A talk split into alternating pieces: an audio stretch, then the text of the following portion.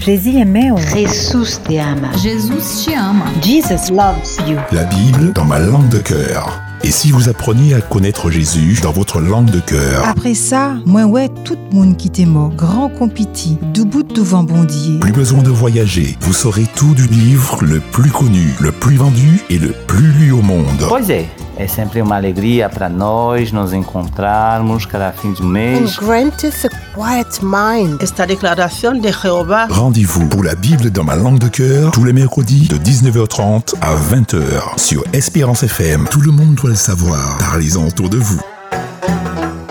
Hola, buenas tardes amigos y amigas de la radio Esperanza FM de Internet. Les saluda Mariela.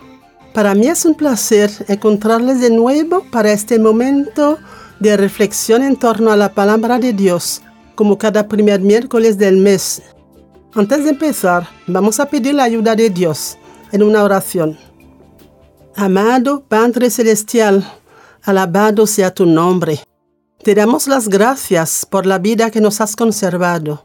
Ayúdanos con tu Espíritu Santo a entender lo que quieres enseñarnos a través de tu palabra para que aumente nuestra fe en ti. Te lo pedimos con el perdón de nuestros pecados en nombre de Jesús. Amén. Escuchemos un primer canto. Dios nos habla. Est-ce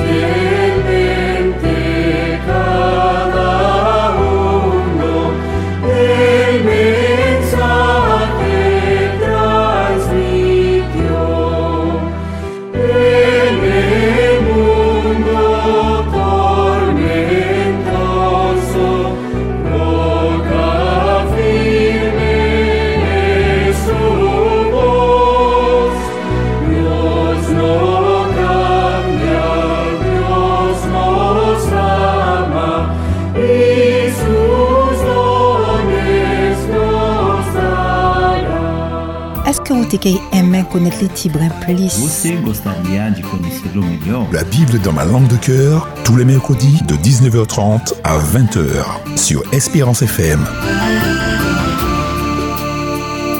Hoy vamos a reflexionar en torno al significado para cada uno de nosotros de la muerte y de la resurrección de Cristo.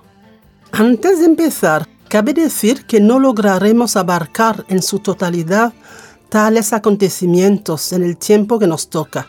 Una autora cristiana dijo que necesitaremos la eternidad para entender realmente lo que Jesús hizo por nosotros en la cruz.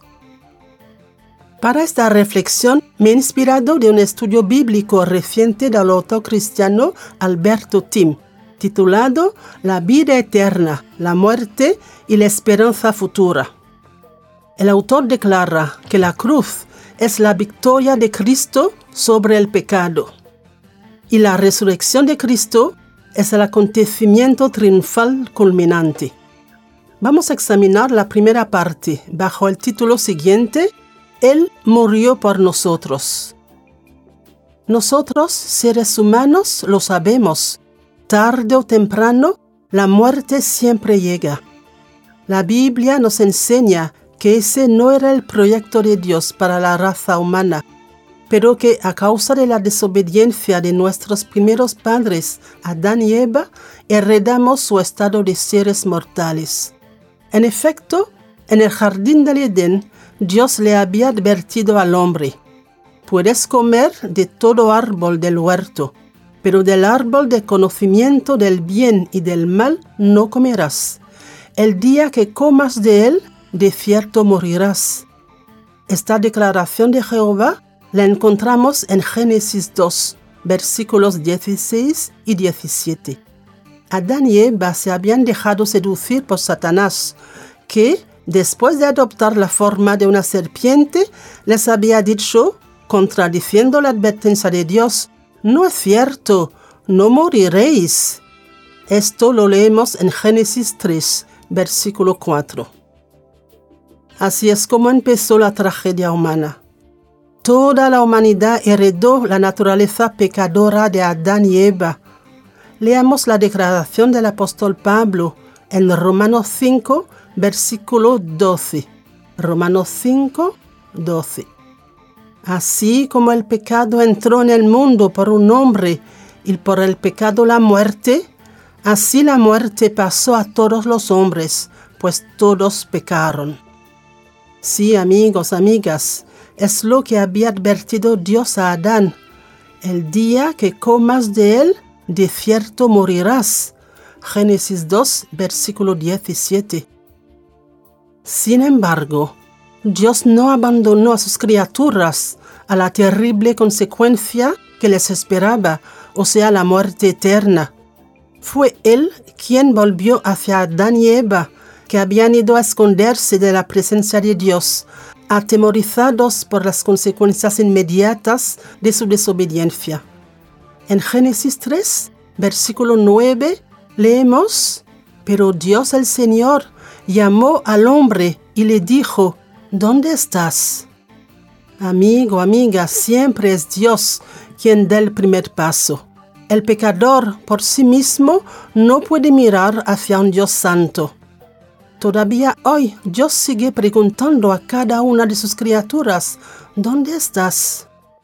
El pecado de Adán y Eva no dejó desprevenido a Dios.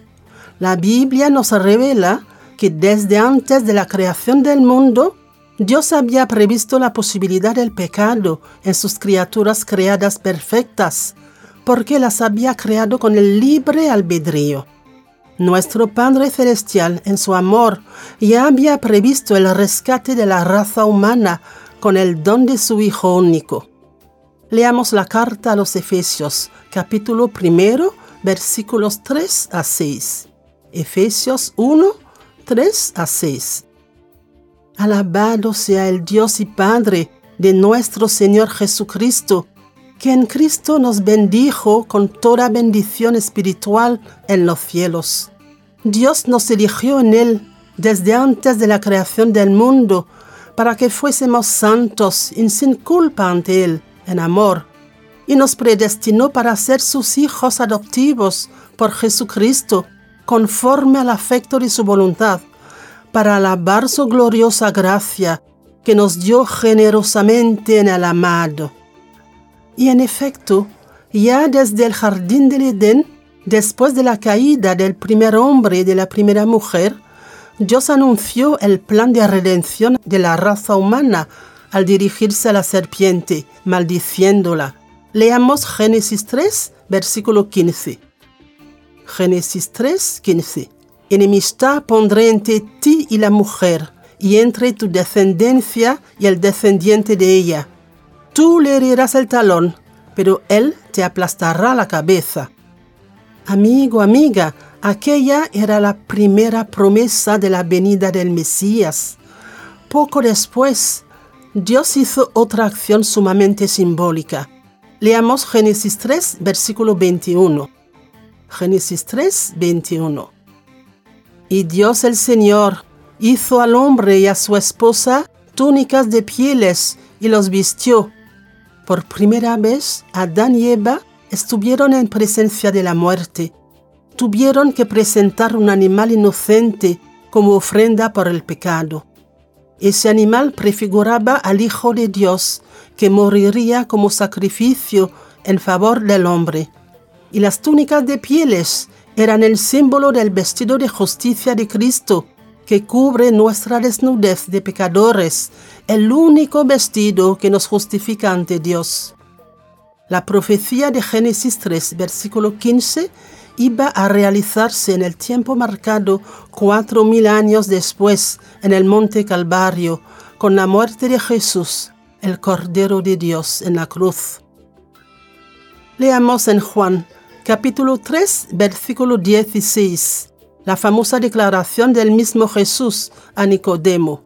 Juan 3, 16.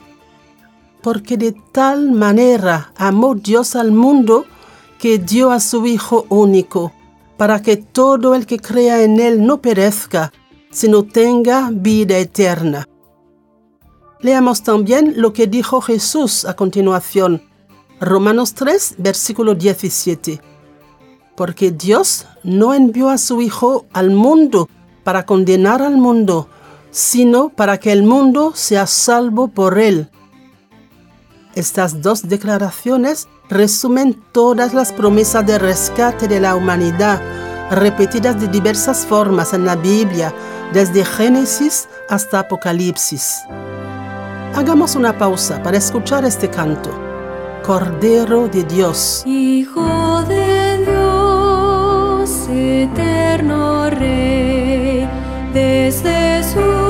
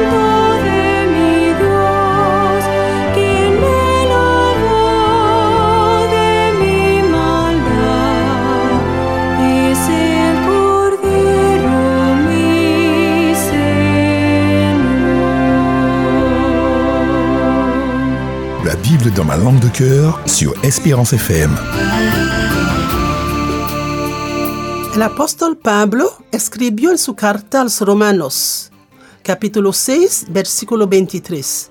Romanos 6, 23. Porque la paga del pecado es la muerte, pero el don gratuito de Dios es la vida eterna en Cristo Jesús, Señor nuestro.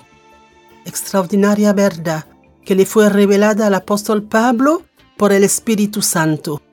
Él había estudiado las sagradas escrituras desde su juventud, conocía la promesa hecha por Dios de la venida del Mesías que iba a liberar al pueblo, pero sobre todo él había hecho una experiencia personal de conversión cuando encontró a su Salvador Jesucristo en el camino de Damasco. En adelante su vida nunca iba a ser la misma. Amigo, amiga, Jesús vino a revelar el carácter de Dios, su Padre Celestial. Vino a restablecer en los hombres la verdadera imagen de Dios que Satanás había querido falsificar a los ojos de la humanidad. Por sus actos, por sus milagros, por sus palabras recogidas en la Santa Biblia, Jesús demostró que Él era verdaderamente el Hijo de Dios, el enviado de Dios por la salvación de la humanidad.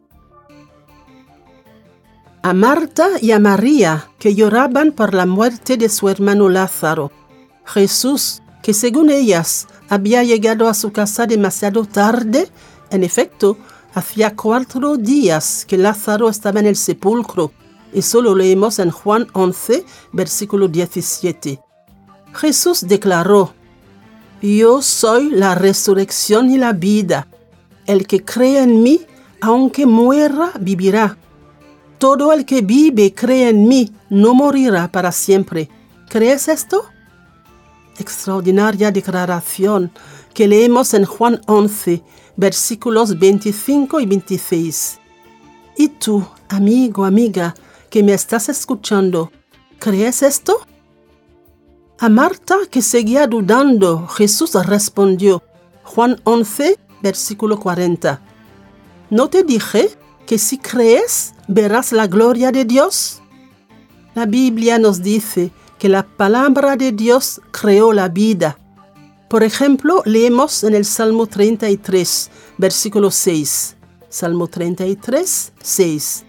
Por la palabra del Señor fueron hechos los cielos y todo su ejército por el aliento de su boca. Jesús llamó a gran voz, Lázaro, sal fuera, en el versículo 43. Y Lázaro salió vivo del sepulcro.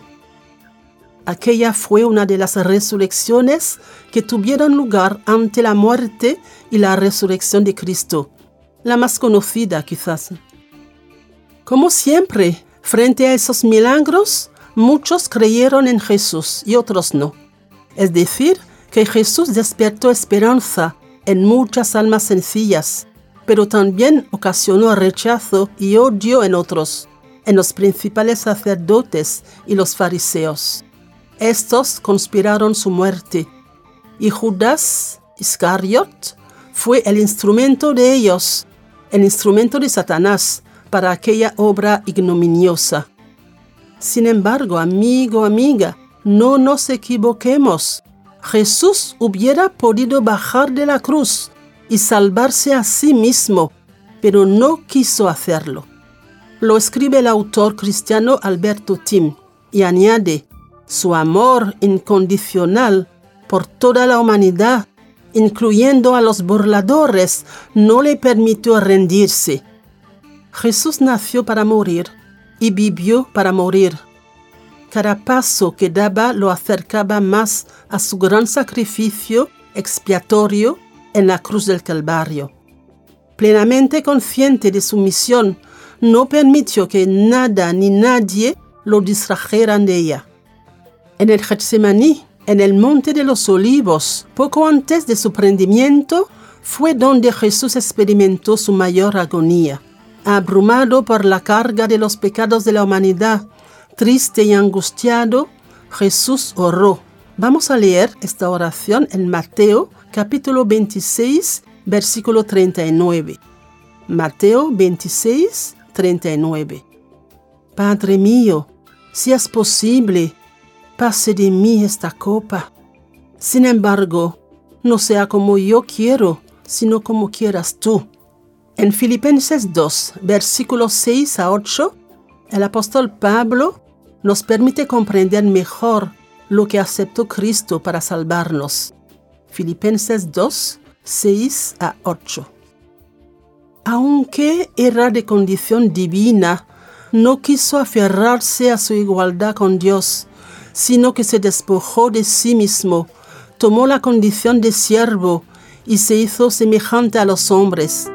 Y al tomar la condición de hombre, se humilló a sí mismo y se hizo obediente hasta la muerte y muerte de cruz. Escuchemos este canto. Salvador maravilloso. Salvador maravilloso amigo fiel redentor, quien pensó que un cordero un alma podría salvar. Oh, tú salvaste a un alma, Señor.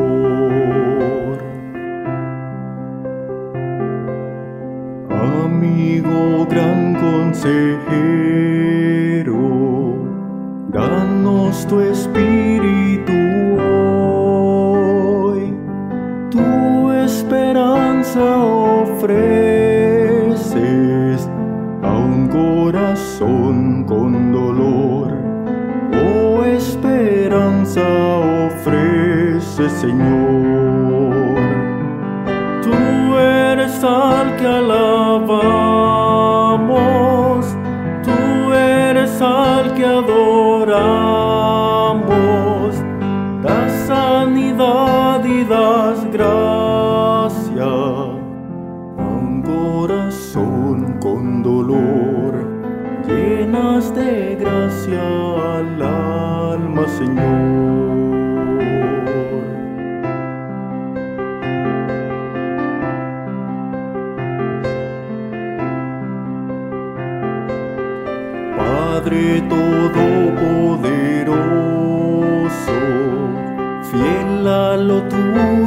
Señor, con nuestras debilidades nos postramos ante ti, ante tu trono vamos a adorar. Tú eres al que alabamos, tú eres al que adoramos,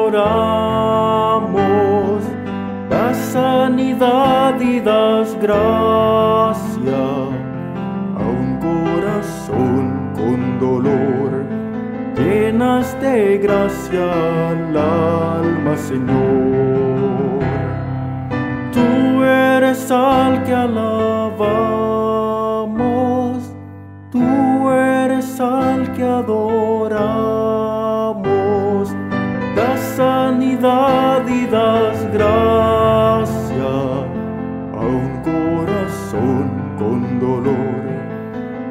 Llenas de gracia al alma, Señor. Llenas de gracia al alma, Señor. Amigo, amiga, tal es el amor de Cristo por ti, por mí, para que no perezcamos en nuestros pecados, sino que tengamos vida eterna. Clavado en la cruz, justo antes de expirar, Jesús dijo, consumado está. Juan 19, versículo 30. Era el viernes por la tarde. Con estas palabras de Jesús se cumplía la profecía anunciada en el jardín del Edén cuatro mil años antes. Recordemos Génesis 3, versículo 15. El autor cristiano Alberto Tim escribe a este respecto. Al exclamar desde la cruz, consumado está, Cristo dio a entender no solo que su agonía había llegado a su fin, sino especialmente que había ganado el gran conflicto histórico cósmico contra Satanás y sus fuerzas del mal. Y añade, es difícil captar este asombroso contraste. En la absoluta humillación del Hijo de Dios, Él había ganado para nosotros y para el universo la victoria más grande y gloriosa. Amigo, amiga, será necesaria la eternidad para comprender realmente lo que Cristo cumplió en la cruz por cada uno de nosotros y para dar toda gloria y honor a nuestro Salvador. Sin embargo, desde ahora podemos ejercer nuestra fe y solo aceptar el inmenso don de Jesucristo y vivir ya en esta vida las primicias de la vida eterna, porque Cristo ha resucitado y vive e intercede por nosotros en el santuario celeste. Presenta sus méritos ante su Padre por todo aquel que confía en Él. Está escrito en Hebreos capítulo 10, versículo 12. Hebreos 10, 12. Pero Cristo, habiendo ofrecido para siempre un solo sacrificio por los pecados, se sentó a la diestra de Dios. Amigos, amigas de la radio de Internet, hemos llegado al final de nuestro momento. La próxima vez, con la gracia de Dios, examinaremos lo que significa para nuestra vida cotidiana la resurrección de Cristo. Que Dios siga revelando a cada uno de ustedes su amor y su gracia a través de su palabra y a través de las experiencias de cada día. Les recuerdo que si lo desean, pueden dejar un mensaje o una pregunta en el contestador de la radio Esperanza FM al número siguiente 06 96 736 737. Repito, 06 96 736 737. También pueden llamar la célula de escucha si ustedes necesitan una ayuda particular. El número es el 0805 288 394. Repito, 0805 288 394. Hasta el mes próximo, si Dios quiere. Muy buenas noches a todos, con su bendición y amparo.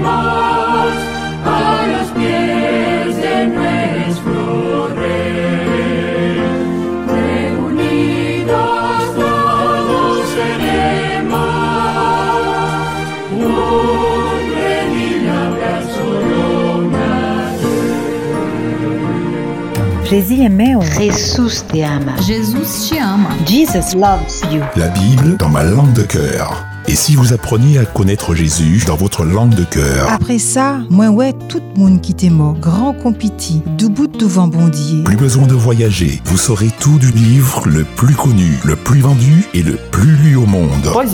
É, sempre uma alegria para nós nos encontrarmos cada fim de mês. granteth a quiet mind. Esta declaración de Jehová Rendez-vous pour la Bible dans ma langue de cœur tous les mercredis de 19h30 à 20h sur Espérance FM. Tout le monde doit le savoir. Parlez-en autour de vous.